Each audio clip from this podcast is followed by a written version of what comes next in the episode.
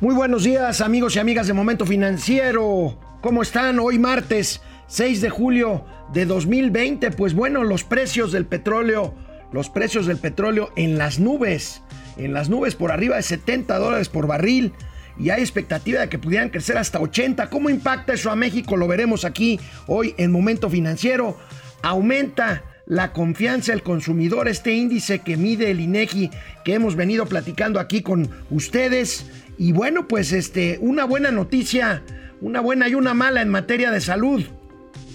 Eh, hoy en la mañana se da a conocer que ya el gobierno mexicano está expidiendo un certificado oficial único de vacunación. Es una buena noticia. Vamos a platicar de eso. Pero por otro lado, Hugo López Gatel reconoce, reconoce por fin que hay una tercera ola, un tercer repunte de casos de COVID. Ha crecido 22%. Presume que no ha crecido en el mismo ritmo o en el mismo porcentaje las muertes. Pero bueno, hay un, una tercera ola, como dicen, de repuntes de COVID, de COVID en el mundo. Tendremos, por supuesto, también el tema, el tema de la demanda. La empresa Talos, eh, pues demandará, demandará a petróleos mexicanos porque le está quitando la explotación del el campo Sama.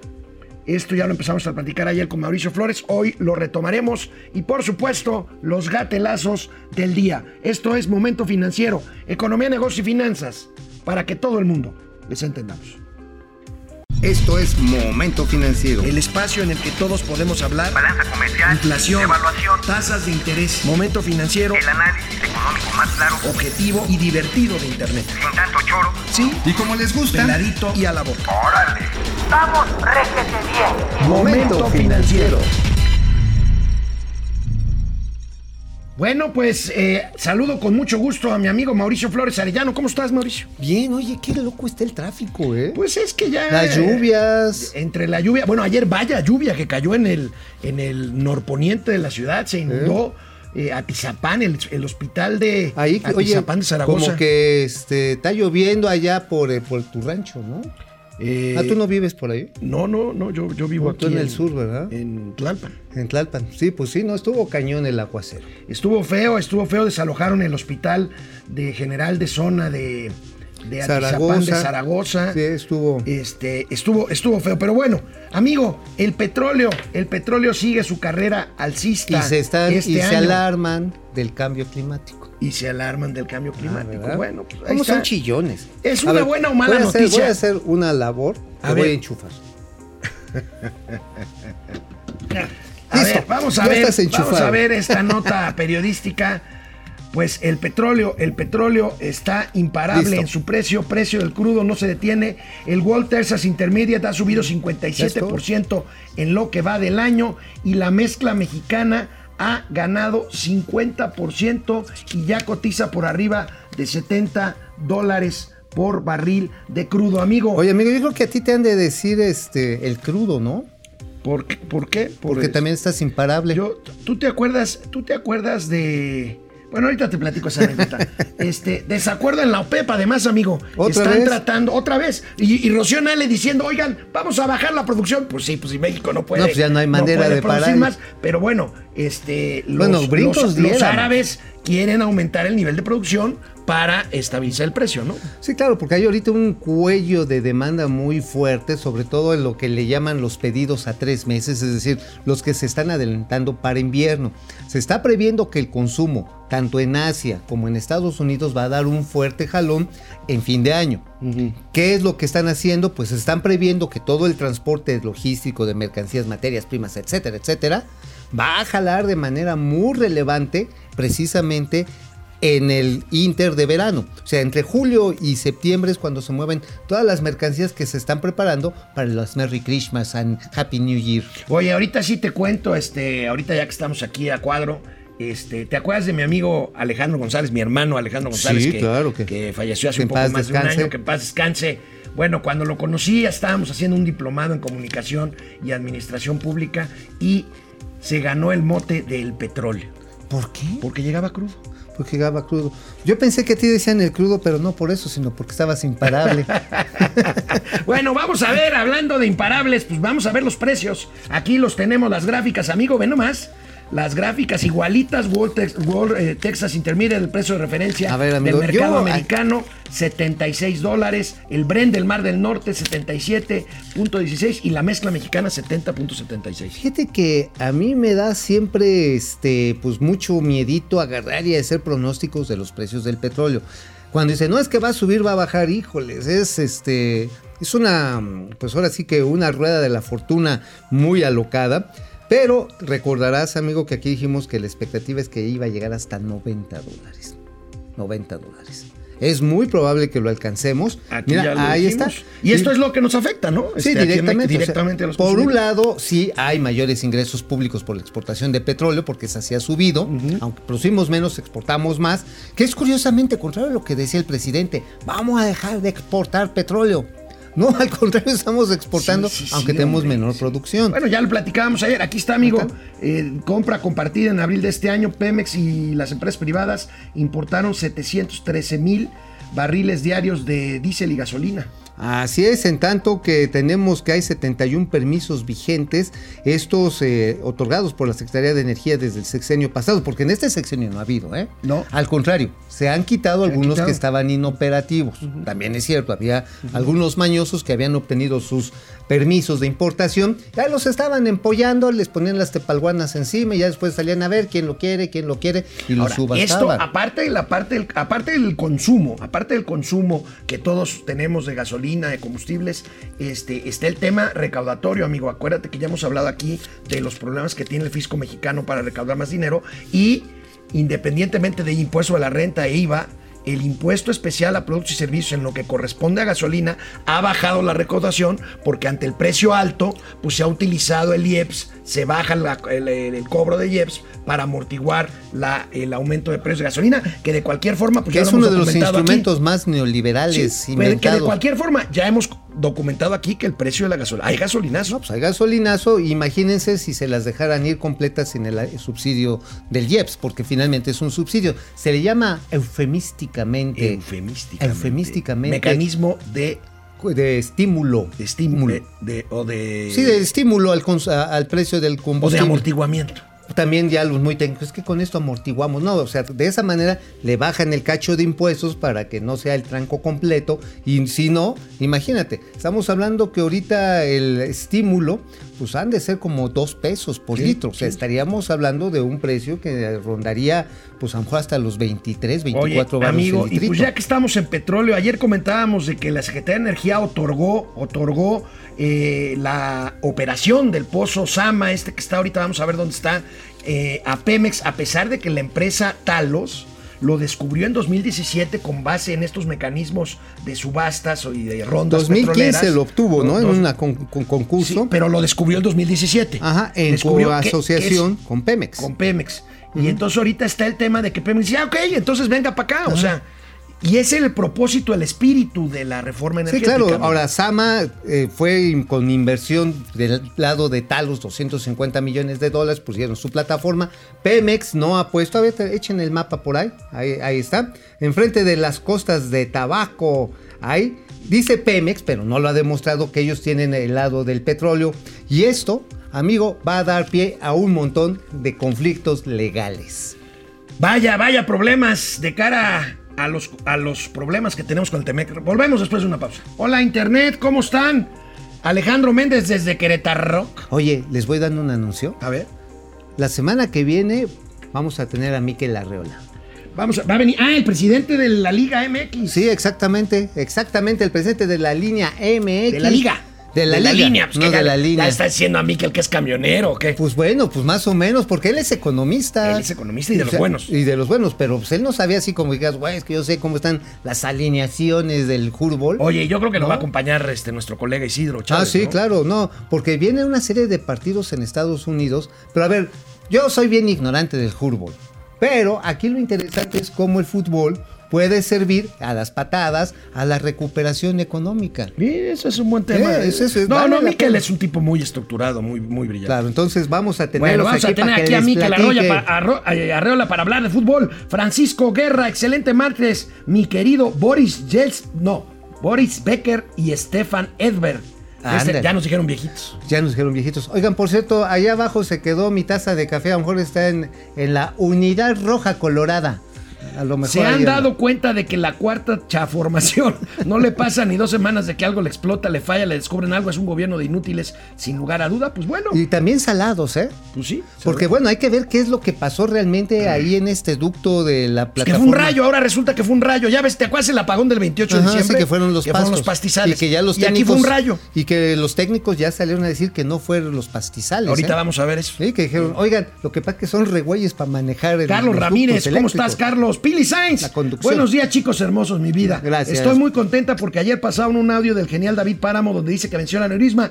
Efectivamente, Ah, ayer ¿ya? lo pasó Ciro anoche. Órale, anoche yo hablé con bueno. David, está muy bien, les mando saludos. Qué bueno, qué bueno. Este, espero pronto. Está en la rehabilitación. Este, el aneurisma ya desapareció.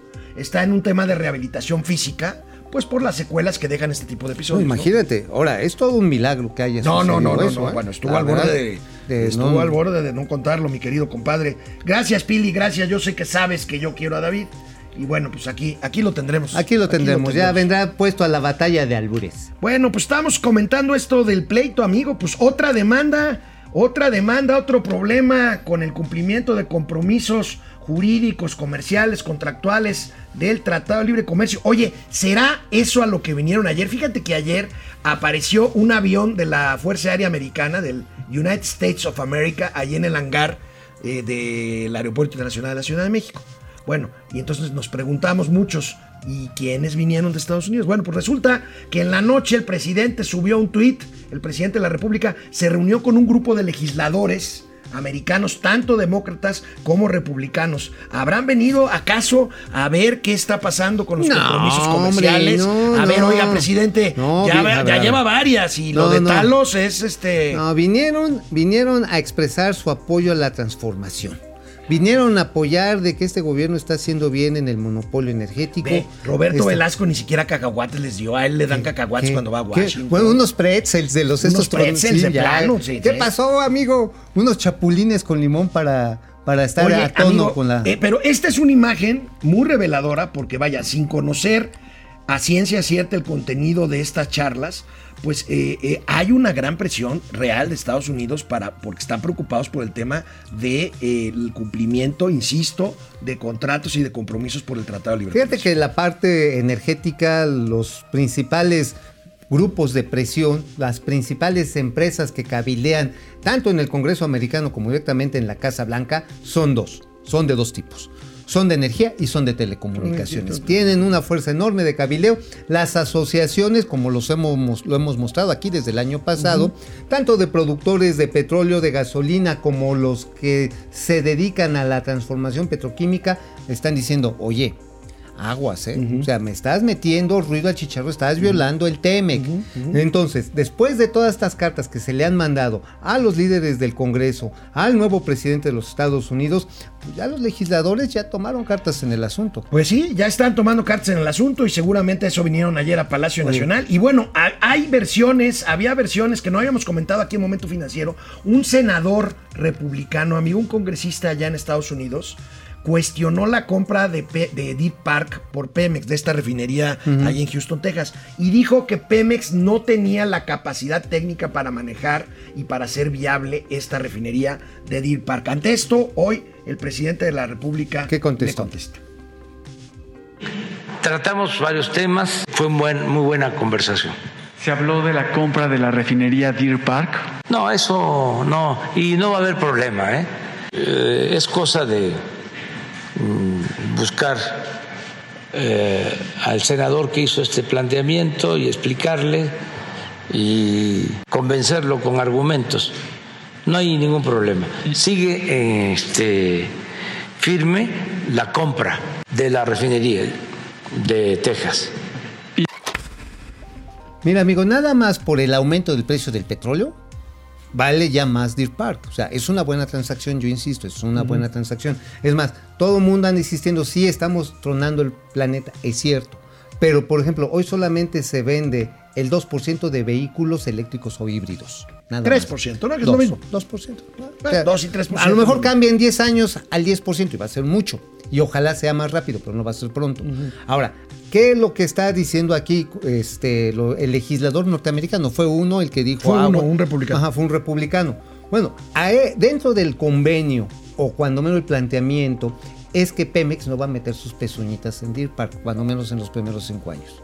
O sea, ándale, ándale. como le hacían al astronauta mexicano, ¿te acuerdas? Ándale, sí, por eso- Oye, ¿por qué? Oye, vamos a investigar los efectos que tiene en el rojizo de las manos eh, estar a gravedad cero. No, no, no, no tiene nada que ver. Lo que pasa es que todo el mundo no está- no toque ahí, touch, no touch, no touch. No touch. Bueno, a ver qué mal chiste. Hemos alertado aquí en no, momento no, financiero. Repítelo. A ver. Es, lo que habías dicho. ¿no? Qué ¿Qué? mal chiste.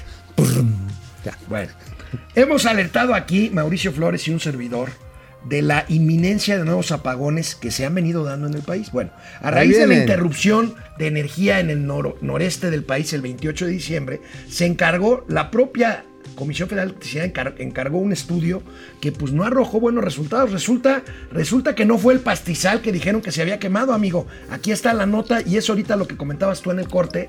Pues eh, la verdad es que es una red absolutamente débil que está sostenida con alfileres, que no ha recibido el mantenimiento adecuado ni eh, la actualización correspondiente. Así es, mira, esta nota también la publicó ayer primeramente el Universal. Hacen, hay una declaración fuerte de, un, de uno de los técnicos que hace la revisión del origen del apagón. Es bastante intrincada, es una explicación compleja, la publicó nuestro amigo Noé, Noé Cruz Serrano. Sí es compleja, pero básicamente es que cuando se vino un problema de los apagones en el norte del país, empezaron a cerrar un montón de conducciones, pero en lugares, en subestaciones, por ejemplo en Monterrey y también este, en Coahuila, que estaban en proceso de renovación y que todavía no habían terminado de cambiar ciertos equipos de control, es decir, que lo hicieron con las patas.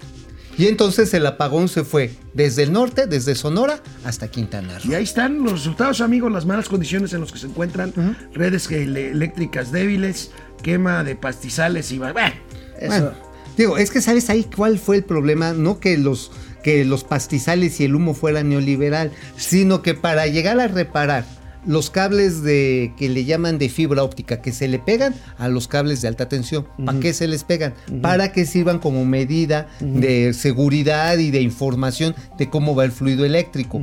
¿Y qué ha pasado? En esos pastizales donde se dan los incendios, CFE trae broncas con los propietarios de la tierra. Entonces los campesinos no dejan entrar a las brigadas de la CFE y obviamente cuando viene uno de estos eventos, pues no hay manera de que vayan y que tengan la Pero información a ver, precisa. entonces el apagón sí se debió al incendio o no.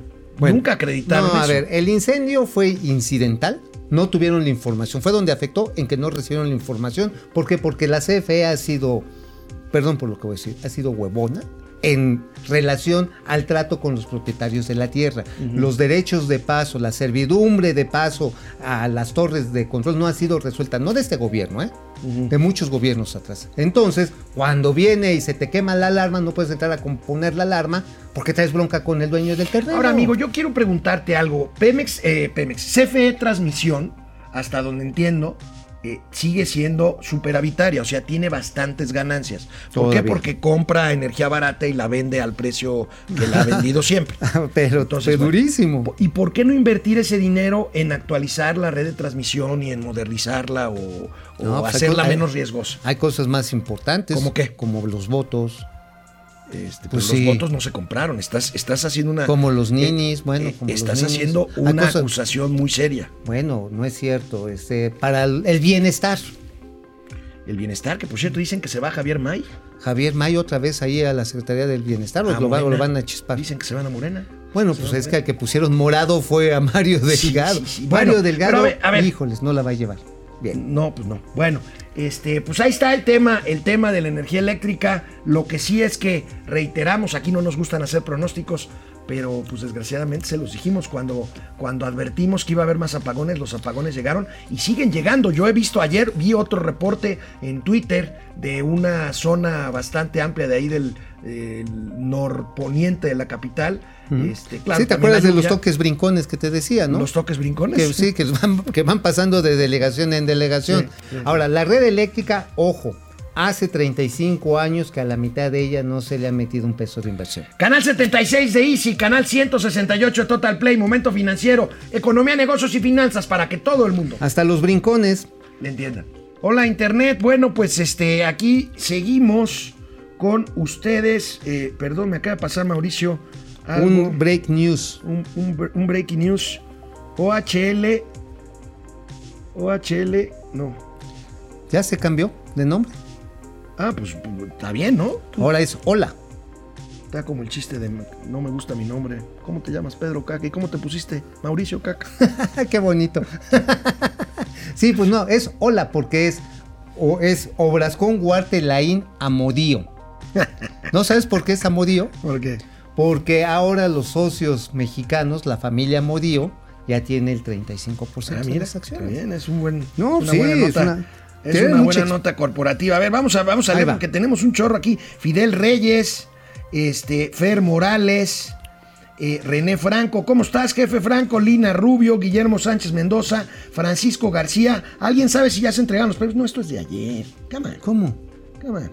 A ver Estoy, qué. estoy en la, en la barra. La- Juan Manzanero, Rodolfo Rodríguez desde Villanueva, Zacatecas. ¿Conoces Villanueva, Zacatecas? Eh, sí. Sí, sí. Fidel sí, sí. Reyes dice, buenos Padre, días, varón rojo y pulgoso de las finanzas. Preocupante lo de Atizapán, sí. Puta. Juan Manzanero, Luis Guillermo Zúñiga, René Wiris, gracias.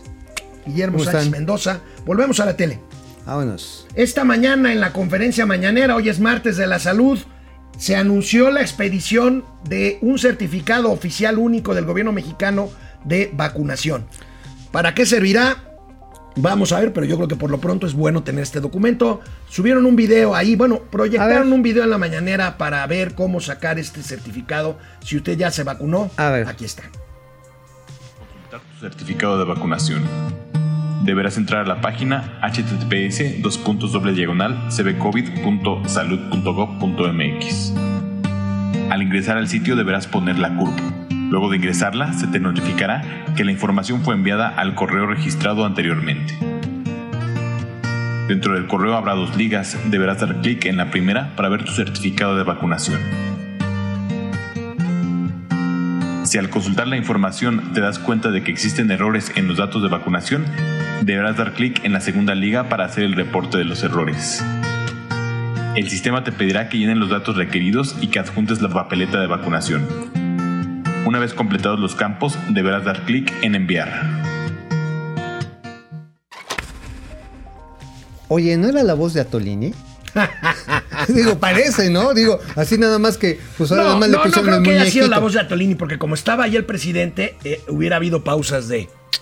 Así entonces usted pasa y usted pasa y, ¿Verdad? Bueno, oye, Oye. esta- esto del certificado, a ver, no, tú, este, di, di lo que tengas que decir y ahorita. no, porque es el siguiente tema, adelante. Ah, a ver. Ojo, qué bueno que está y que se va a registrar. Ahora, ¿esto qué quiere decir? Que el anterior esquema tecnológico de registro valió queso. Sirvió para puras, pura, para puras Ahora, vergüenzas. haz la prueba y mañana nos platicas y, y ya nos muestras mañana tu certificado, tú que ya tienes Sí, las ya dos lo dosis. tengo las dos dosis. Ahora, ojo, esto es importante y ojalá lo esté haciendo así. Quiero confiar que lo van a hacer así. Que va a estar en una mega nube de datos que va a permitir hacer el seguimiento epidemiológico. Si es importante que metan sus datos, vamos a confiarles que no la van a cajetear otra vez, ¿sí? Pero esta vez vamos a confiar porque está nuestra salud de por medio también. O sea, si es importante, ojalá que la Secretaría de Salud no se lo dejen a Hugo López Gatel, por favor, tenga la capacidad de decir, a ver, si usted subió a un avión, si usted fue a su clínica porque traía una tosecita o que se le zafó el mastique y anda con esas características incómodas que da luego el COVID, pues puedan decir, oigan, este fulano como que, como que puede traer el, el- el bicho encima, pues vamos a tratarlo. Está bien. Bueno, Ojalá. hablando, hablando de Hugo López Gatel, esta es la buena, la del certificado. Es la la mala es que por fin Hugo López Gatel, después de resistirse varios días a reconocerlo, hoy habló de un tercer repunte de casos COVID Madre. en México. A ver. Este es el mensaje principal. Tenemos una situación en donde hay un repunte, que es el tercer repunte que se presenta a lo largo del periodo de la epidemia, dos durante 2020, el primero durante 2021, después de medio año en donde se redujo la epidemia, pero afortunadamente y con una eh, razón conocida, que es principalmente la vacunación, no aumentan ni las defunciones ni las hospitalizaciones en esa velocidad. Pues, Bueno, pues ahí está, amigo. pues Tercera- reconoció que la cajeteó. Pues sí. Que la cajeteó. Ahora, ¿de qué escribiste hoy? Porque. Ah, también ¿También de Gatel? Pues mira, lo que pasa está en que está diciendo. Oye, ayer ya no les comenté, perdóname que te interrumpa. Ayer escribí un Oh, artículo, ayer escribí un artículo que se llama Nos dieron Gatel por liebre. Oye. Pero bueno, ¿hoy de qué escribiste? Oye, pero ¿cómo eres, primo? A ver, déjame escribir, pero primero voy a hablar yo. No, no, no, no, no, a ver, O escribir. sea, feliz cumpleaños a mí mismo. A mí mismo. Me quiero mucho. Me quiero mucho. No, pues es básicamente también otro de otro gatelazo. A ver. Es otro gatelazo, nada más que este está puesto así con guante de plomo por el Instituto Nacional de Investigaciones Farmacéuticas, el INEFAM. Por cierto, pongo la liga, o sea, ya ves que salió Álvaro Cueva, mi amigo Álvaro Cueva, a defenderlo en su comentario y columna del, del domingo pasado, haciéndole eco a los moneros, a estos infames del Fisgón y Hernández, ¿no? Diciendo, no, sí. A ver, digo, a ver, no vamos a hacerles caso a una comparativa de una situación tan grave como es el desabasto de oncológicos y de todos los demás medicamentos, porque el problema es en un solo bloque. Vamos a ver con los expertos. Y les digo, a ver, aquí está la liga, es Mundo Pharma, ahí viene, ustedes le pueden picar, le- darle clic si tienen la versión digital. ¿Y qué advierten los expertos Juan Carlos Ferreira y Enrique Martínez del INEFAM? Dice, la cosa se va a poner peor en el segundo semestre del año en materia de suministro y de atención a los derechohabientes del sector público de salud. O se sea- va a poner peor, punto. O sea, se- o sea, esto es- ya es una bronca, es un tren tan grande de tantas estupideces, de tantas burocracias, iba a decir pendejas, pero no se puede decir eso al aire. Este, tantas tarugadas juntas, tanto interés ideologizante contra los monopolios y la derecha internacional, Para acabar comprando las medicinas a más los mismos caras. monopolios. No, o no, más y va a salir más caro. O sea, y lo que van a salir con la batea de babas, que a final de cuentas, su estupidez va a brillar como esfera de disco. O sea, eso es lo más feo, así, ah, nos va a deslumbrar, va a ser como el niño Dios renacido en Belén, porque nos va a caer en diciembre. La matona nos va a caer durísimo. Lo está advirtiendo el INEFAM. El INEFAM hace un año decía aguas. ¿Y tuvo razón? Y tuvieron razón. ¿Y ahora? ¿Qué es lo que están diciendo? Va para mal, ¿eh? Qué horror. Bueno, pues este seguimos con malas noticias. Eh, inversión fija bruta salió hoy en el INEGI. Inversión fija bruta que había estado recuperándose, no recuperándose, rebotando en los últimos tres meses. Rebotando no de fiesta, sino rebotando en el sentido de que pega en el piso y ahí viene para arriba. y bueno, aquí vemos la gráfica de inversión fija bruta. Tenemos aquí cosas interesantes que comentar, Mauricio y yo. Porque Mira. aquí se ve el rebote. Pero ahí a la derecha, hasta el final de la derecha, se ve como en el último mes vuelve a estancarse la inversión fija bruta cuando, según esto, pues debería de seguir para arriba. Pues Vamos no. a ver la tabla, amigo, para A que ver, tú se las expliques, porque esta tabla siempre es muy... Vaya, si lo vemos en términos anuales, comparado al mes de abril con abril del año pasado, pues bueno, pues el rebote ahí está. Ahí está. Pero, Pero, estamos viendo que en el último mes la inversión fija bruta se volvió a caer casi 1%. bueno, lo que ahí tenemos es que si bien es cierto el rebote al que te refieres, amigo, durísimo, el rebote durísimo, si lo vemos por ejemplo en equipo de transporte sector por sector, es muy notable. 104%. Sin embargo, sin embargo, lo que estamos viendo en esta misma tabla es que la pérdida, la pérdida de, pues, de capacidad productiva la vemos mucho en el sector de construcción. Sigue cayendo. ¿Dónde están las mayores, las mayores caídas del mes a mes? Pues el impulso de la compra precisamente de equipo de transporte, amigo, menos 9.6%. Sí, sí, sí. ¿Qué quiere decir esto? Que empezando el año, pues hubo empresas, eh, hombres camión, hubo pequeños negocios que dijeron, vamos, Vamos. a cambiar el- la, la troquita, porque esta ya se está cayendo a cachos. Mejor te compro un cacho y te lo coloco bien ahí en, el, eh, en la cajuela y, el- y la cargas en la cajuela y ya llevas este, un camión más nuevecito. Pero ya se acabó ese impulso. Ya. Ya se acabó Que ese entonces impulso. eso es lo grave, ¿no? De que- Eso es lo grave. Eso es lo grave. Que se Entonces, acabó el gas. Es una mala noticia porque para efectos, para efectos de encabezado periodístico, pues se pasma la inversión fija bruta nuevamente, que es, que es el indicador clave para ver si estamos de regreso o no, amigo. Eso es lo que demuestra que por un lado no hay confianza del todo de que las compras vayan a regresar y que el marco institucional ayude al impulso. Oye, pero el presidente dice que no hay purrum. Ah, bueno, también sus palaferneros, Mira, también mira. sus aplaudidores. A ver, Mira, mira. Viene, viene, viene. ¿Cómo? ¿Cómo que? ¿Cómo que no ¿Cómo lo que no? tiene? ¿Cómo? ¿Cómo que no? A ver, señor presidente, señor presidente. Oye, oye, dile ya- al señor presidente que Oh, no, nos Chucho, pele. Chucho bloqueó este video. Chucho, qué mal pex contigo. ¿eh? Chucho. Bueno, ahorita, ahorita tendremos el video en donde el presidente dice que no hay purrum. Que México está listo para aceptar todos los eh, la inversión extranjera que venga. No, pues sí va a venir, pero va a venir así en masa, ¿eh? Sí, pues, Después de es lo, lo que de dijo. Talos va a llegar corriendo. pero Nos avisan si tenemos el video, ¿no? Por favor. Por favor. Hola Internet, aquí estamos de regreso. ¿Qué ondita? Ah, qué día tan este atarantado, chica. Bueno, vamos a ver, amigo. Amigo, pues es que ya. Servando González, qué A ver, buena amigo. onda. Es que ya ahorita ya tenemos nosotros, acuérdate, problemas de al- del alma. De sinapsis. Del alma. Del almanaque. Ya, ya, ya, ya, ya. Del Francisco, almanaque, estamos bien Francisco viejos. Guerra.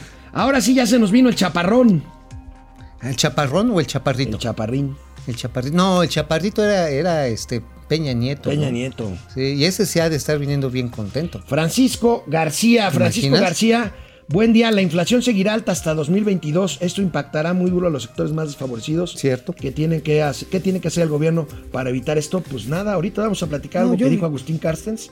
Pues digo, vaya, el gobierno, pues. ¿Sabes cuál es la mejor? ¿Cuál? La solución tipo Carlos Salinas de Gortari. ¿Cuál? Tienes que llegar a una concertación con muchos segmentos. Un pacto. de- un pacto. Tienes que llegar a un pacto. De Ángel, otra, eso les va a chocar. Ángel González pues, sí. Mosqueda, buenos días. Es el que- Paseando al perro y escuchándolos. Ay, oye, ¿cómo se llama el Firulais? Bueno, ya le puse Bueno, nombre. ya le No, ¿cómo. ¿Cómo se llama tu peludo amigo? Me dice Servando, no te vi anoche, eh, se pospuso mi querido Servando. Ya Mañana. te avisaré mañana. Francisco Guerra, ahorita regresamos. Bueno, pues aquí está ahora sí el video en el que el presidente dice, no, no, hombre, si nosotros estamos listos para recibir todo el flujo de inversión extranjera que quiera venir a México. A ver, bien. Ahora, por el tratado, México es de los países más atractivos en el mundo para invertir.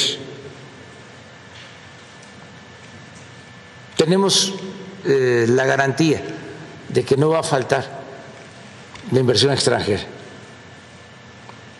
Somos el principal socio comercial de Estados Unidos. Y cada vez es mayor el crecimiento de nuestras exportaciones. Y esto significa empleo, significa bienestar, divisas, crecimiento económico. Entonces, ¿cómo logramos eso? En ese segundo capítulo explico, entre otras cosas, cómo fue la relación con el presidente Trump. Amigo, dice que tiene garantía para recibir inversión extranjera y lo primero que hace es no cumplir compromisos Con que tiene, por ejemplo, con Talos o con Constellation Brands o con las gasoductas. Las- este, los gasoductos. las empresas las- gasoductas. Ah, ok. Son muy doctas. Las, Muy doctas, las muy doctas ductas. Oye, pero a ver, el presidente está como que si ya les hubieran, le hubieran firmado un contrato. Y sí, han entrado 10 mil millones de dólares de empresas que están ligadas al TEMEC en el último año. Pues, insisto, pudieron haber sido 20 mil millones de dólares. Esto no lo digo yo, lo dice Index. Index es la agrupación de todas las empresas manufactureras, antes maquiladoras, porque ahora ya están muy modernizadas. Son 158 empresas, casi todas ellas estadounidenses y algunas con capital mexicano, que están en la frontera norte, están en el sur y están en Chiapas. Es decir, dicen sí, este año tenemos la perspectiva de que todavía va a subir 5% la inversión, de 5-8%. Oye, qué padre, pero ¿sabes qué es no lo padre? Que pudo haber llegado a 20%. Claro, claro. ¿Por qué? claro. Porque mira, uno, tenemos cuscús de que nos cumplan los contratos, o sea, desde el- la compra de terreno.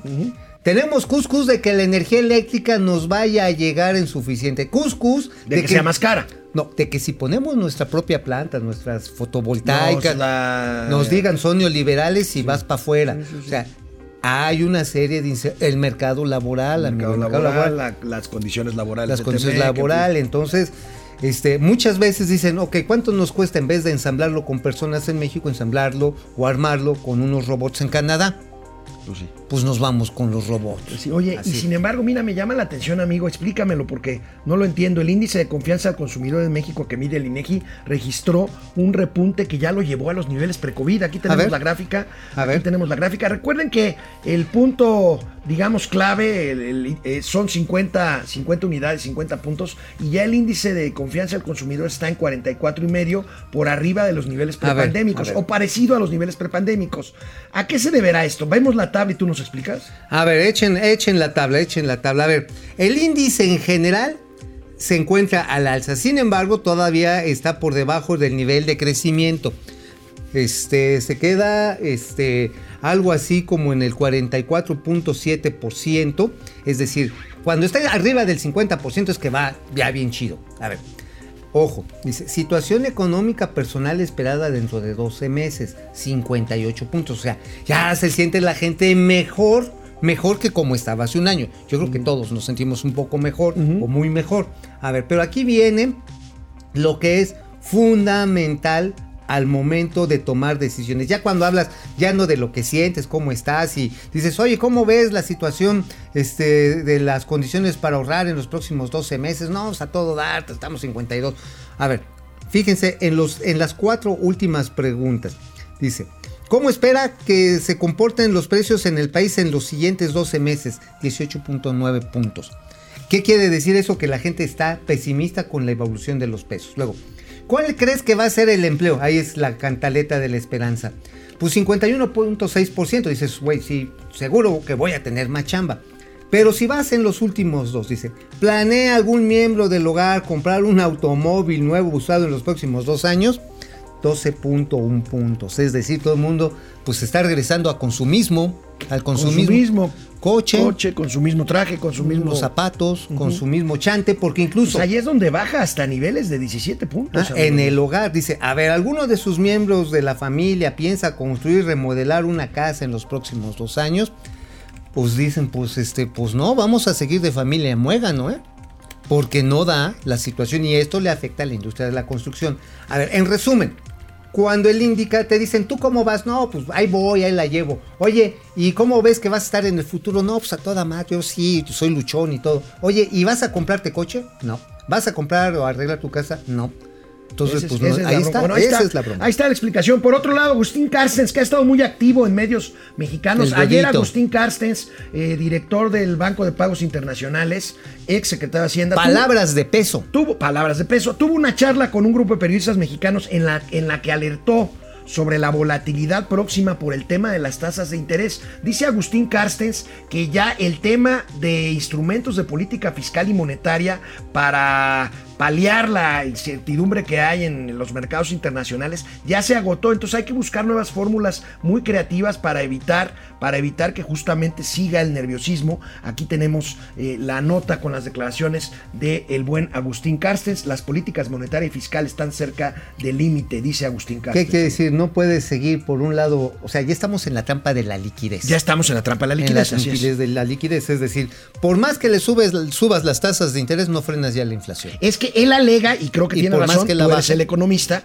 el No, problema de inflación comediante. actualmente no es un problema generado por razones monetarias. Entonces, por lo tanto, no lo puedes combatir con una política de restricción ayuda, monetaria. te ayuda. Te ayuda, pero no lo puedes Ajá, este, o sea, abatir te puede detener en el corto plazo. Te detiene en el corto plazo la bronca. Pero, sin embargo, si le subes demasiado, atoras el crecimiento. Y entonces tenemos una estanflación como la que ya estamos viviendo. México está viviendo una estanflación. El Estancamiento con inflación. Estancamiento con inflación. Obviamente esto se resuelve desatando los cuellos de botella de la oferta. que quiere decir? Producir más emplear más gente, aumentar la, la creación de riqueza, si se puede en el camino mejorar su distribución bien, pero si no desatoras estos cuellos de botella, porque además el dinero está siendo demandado por las principales economías. O sea, ellos sí agarraron, los gringos, ahí va 1.9 billones de Ahora, varos. esto, no, esto que estás diciendo es exactamente lo que no va a pasar en México. No, por supuesto que no. O quién sabe, ¿tú crees que Rogelio Ramírez de la O no vaya ¿A convencer al jefe? de, de entrada de que haga un pacto? Un pacto como el de Salinas, como dices. Totalmente. O sea, un pacto estilo que yo sé que les va a chocar a los amigos de Bueno, que no lo llamen pacto, hombre. Este, Alianza. Alianza o... Este, cofradía, este, todos juntos por México, Sí, sí, sí, este, somos la 4T, I love you forever, como quieran. Pero Vales se- mil, nunca vales mil, cambies. nunca cambies, eres bien chido. Hagan algo, porque esto no se va a solucionar. Ya, estamos disparando con la política monetaria municiones ante un ferrocarril. Ah, caray. Ah, caray, es un buen símil el que Sí, pues, o sea, pa, pa, y bien hecho. O sea, madre. lo que necesitas es generar demanda y para generar demanda necesitas hacer crecer la economía, ofrecer más productos Ajá. y Agilizar las cadenas del crédito local, jalar a la pequeña y mediana empresa que se está muriendo en muchos casos, porque de otra manera, pues el estancamiento, acuérdate, la última vez que estuvimos en una etapa de estanflación fueron 10 años. 10 años. Fueron 10 años de estanflación. Ustedes los más chavitos no lo conocen, pero uno que ya lo vio, que ya así con sus ojitos que se van a comer los gusanos lo vivió, está bien cañón. Bueno, la No nota, la nota principal del periódico El Universal hoy da cuenta de lo que se ha gastado una fortuna en el mantenimiento de la línea 12 del metro. Esta línea que se cayó, ahí tenemos, amigo. Fíjate, gastaron 11 mil millones de pesos en mantenimiento y colapsa. Es la mitad de lo que costó la línea. Es Ahorita que- regresamos, después de una pausa. Sí, ahorita lo comentamos. ¿Qué pasó, amigo? Amigo, ¿Qué me amigo. estabas comentando? Ah, sí, es que a ver si nos tenemos chance ahorita de echar a la tele un otro, otro, este, news, ¿cómo se llama? Alert News. Ah, breaking news. Un breaking news. Una empresa que no conozco, se llama DKT, quién sabe, se está quejando eh, de que Bayer y de las empresas preponderantes, eso ya de preponderante me suena muy mamalón y como que alguien se los escribió en México, ¿no? Dicen, es que Bayer se opuso a que México comprara los medicamentos en el exterior. Pues bien hecho por Bayer.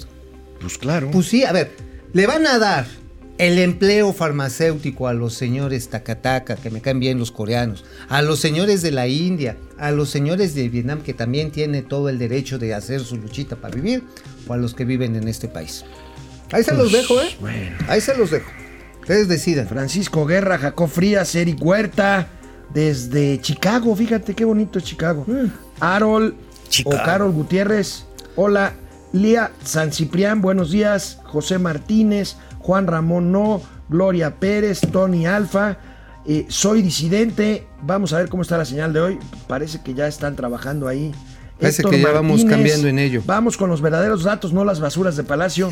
Betty R, mis mejores financieros. Buenos días desde Toluca. Xochihuatl, Saña, Veo Riv.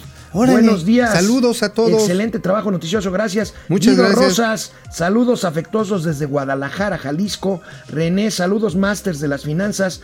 Paco García, buen día. Isaac Solís, saludos tíos financieros. ¿Cómo sigue David Páramo? Bastante bien. Qué bueno. Ya nada más Ya. tiene el problema, bueno, nada más, este, él tuvo un problema neurológico serio y ahorita pues lo que quedan son secuelas físicas que tiene que rehabilitarse. Este, caminar más rápido, este, en fin, este, eh, cuestiones de psicomotricidad, en fin, va bien mi compadre. Uf, qué bueno, qué bueno. Ojalá que pronto lo tengamos acá para, ¿cómo se llama? Guerra de albures. Guerra de albures, con David es bueno para albur. No, sí, sí, sí. Ahora sí que. Iba a decir uno, pero mejor no, porque te vas a ofender, amigo. No, pues es que... Mira, vámonos por una. Albures sin eufemismos. No, de que ya. me la mamas, me la mamas. Bueno, pues hace algunos días le, presentábamos un auto, un auto volador. Pues hoy les traemos imagen del primer avión eléctrico. A ver, viene, un viene. prototipo, Un prototipo que pretende volar la segunda mitad del año, desarrollado por una startup que se llama Enviation Aircraft. Y el modelo se llama Alice. Alice, Alice. como tu amiga Alicia Salgado. Oye, qué interesante avioncito, mira, está bien cuco. Avión ¿eh? eléctrico, nueve pasajeros, completamente ¿Qué alcance eléctrico. tendrá, eh? Digo, no he leído la nota, pero. Este, no, no viene el alcance todavía, presentaron nada más el prototipo. Se supone que vuela desde Seattle a partir del segundo semestre Pero de Seattle, ¿a dónde? del año. Y yo creo que no debe ser un alcance muy, muy, Ah, yo muy digo- largo. No creo que vaya a ser un, digo, un Seattle de San Francisco, no, No creo, creo. que se lo aviente. No, no, no. No, deja tú. Un Seattle San Francisco a lo mejor sí, un Seattle Nueva York no creo. No, un Seattle Los Ángeles menos, porque está largo ahí. Bueno. O sea, si ese, ese vuelo sí es largo como los que te gustan, amigo. Pero aquí lo interesante es que se está alcanzando ya el umbral tecnológico de los, de los vehículos que están empezando a independizarse del uso directo de turbocina. De turbocina. O sea, esto es un hito, ¿eh?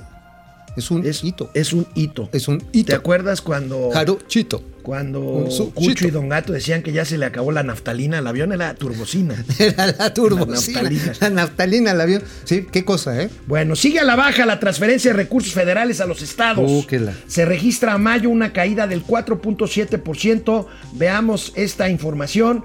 Gasto federalizado resulta, registra, perdón, el peor resultado desde 2009. Amigo, pues los estados están eh, pues cada vez enfrentando más a la necesidad, lo hemos dicho aquí, de que asuman el costo político y recauden sus propios ¿Sabes impuestos se locales. va a poner bien cañón? ¿Sabes quién se va a poner bien cañón? Se va a poner cuando elijan al presidente de la Comisión de Presupuesto en la Cámara de Diputados. ¿Quién va a ser, eh? Es, ayer estaba Porque se supone que se iba a quedar Alfonso Ramírez No, Cuellar si se reelegía, no, pero ya, lo chis- chisparon. Le ganó este, este hombre, no Este, Rocío Banquels. Rocío Banquels. Se lo cepilló cañón. Ahora, aquí ya la oposición sí tiene mucha fuerza. Ya no es la ola este marrón que ganó en el 18. Entonces, quien defina ahí el pastel, imagínate, van a llegar los gobernadores Los, morenos. los 15 nuevos. Los 15 De nuevos. ellos 11 morenos. Ajá, morenos. En el contexto primero, vean, de presupuestos 4T que están más tijereteados que nada. O sea, dices, güey, ¿para qué soy gobernador si me vas a dar, pues ahora sí que una bolsa de papitas y mi frutzi? Y luego llegas con el que tiene que cabildear por ti en la Cámara de Diputados, así programa por programa. Y lo van a patear. Y resulta que a lo mejor es aliancista, ¿eh? Me estaban comentando fuertes, fuentes confiables de O Morena. sea, esto es una buena noticia, es equilibrio político. sí, el Pero al final el presupuesto lo va a aprobar la mayoría de Morena. Es Pero- mayoría simple. pero, espérate. con sus aliados, pues. Bueno, espérate. A ver, ¿ya ¿cómo va a costar el Partido Verde? eso Ah, sí, eso ah, ahí sí, también tienes que apartar sí. una bolsa, porque el Partido Verde, no hay un partido más venal en este planeta. Bueno, sí, en este planeta debe haber algún otro, en Timbuktu o en Zambia. Pero el Partido Verde se va a alinear según el billete que le echen. Ahí está. ¿Cómo ha ido variando el gasto federal? Mira, a Puebla, ahora sí que ahí en la tierra de los camotes, 700 veces te lo dije, menos 7.8%. Y al señor este, Alfredo del Mazo, menos 7.3%. Ahora, en estos, este, en Sinaloa, en Chapaslovaquia, donde ganaron también los morenos, eh, los- son los, las caídas más notables, más notables. Y Veracruz ahí con tu cuate, menos 1%, Con Cuitláhuac. con Cuitláhuac, con Cuitláhuac. Esto va a ser un verdadero aquelarre presupuestal para el 2022. Sí, va a ser. Se va a poner bueno, ¿no? Puta, va a ser- va- van a salir Oye, amigo, cuchillos. a ver si ahora sí. A ver. Tengo tres días prometiendo el gatelazo de Bartlett. A ver, ya, por Ya favor. lo tenemos por fin. El dinosaurio expriista Manuel Barney ¿Qué dice, dice Manuel Barney? pues da una lección de sencillez, de autocrítica. A ver. viene. Manuel, por favor. Ejercicio de autocrítica, ¿qué es lo que le ha fallado al gobierno en tres años? En un ejercicio de autocrítica, así muy autocrítica, nada. Vamos a todas. Oiga, pero las Todo está No, perfecto. Pues ya, pues ahora sí, todo es culpa de los pastizales neoliberales. Y de los rayos. y de los rayos. O sea, pues ese es el maldito Tezcatlipoca y Huitzilopochtli, los que están contra la cuarta transformación, punto. No se hagan bolas. Nosotros somos perfectos. Híjole, bueno, ahí está Manuel Bartlett. Ay, qué, qué, qué modestia, ¿eh? ¿Qué? Qué modestia. Sí, sea, pues sí. te digo, parece este argentino. Oye, ¿y si podrá ir a, a Estados Unidos a festejar a Disney su cumpleaños? Este, yo hasta donde entiendo, el señor Bartlett tiene muchos años de no pisar suelo ¿Por americano. qué? A ver, Pues allá dan unos buenos tratamientos para estirar las arrugas. O sea, te ponen ante confesar ante la DEA y hasta las arrugas se te quitan. Ay, bueno. Bueno, este, a Otro ver. gatelazo, otro. Otro gatelazo. Otro, por favor. A ver, les quiero decir, presentar imágenes. El fin de semana volcó un tráiler que traía varios productos de consumo, muchos productos de consumo, en la carretera México-Toluca. Quiero enseñarles esta muestra de gran civismo de los pobladores de la zona que rápidamente se agolparon en el lugar del accidente. ¿Para qué? Para limpiar la vialidad y poder recuperar rápidamente el tránsito de vehículos en esta importante zona. A ver.